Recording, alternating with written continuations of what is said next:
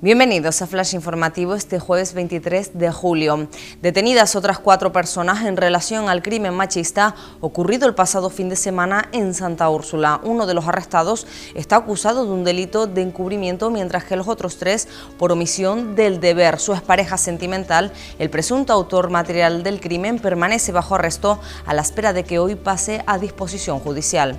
Llega una patera por sus propios medios a la playa de Troya en el municipio tinerfeño de Adeje. La embarcación con una treintena de personas fue detectada este jueves pasadas las 7 de la mañana en la costa del sur de Tenerife. De momento no se conocen más detalles sobre los ocupantes ni sobre su estado de salud. Alerta en el turismo. El Gobierno central admite que hay cancelaciones. La ministra de Industria, Comercio y Turismo, Reyes Maroto, reconoció ayer que se están produciendo anulaciones en algunos destinos turísticos españoles ante la inseguridad que generan los rebrotes. El Ejecutivo Canario, por su parte, la sitúa en Baleares y zonas como Barcelona. Los médicos de Tenerife piden más estabilidad en los empleos y financiación para sanidad.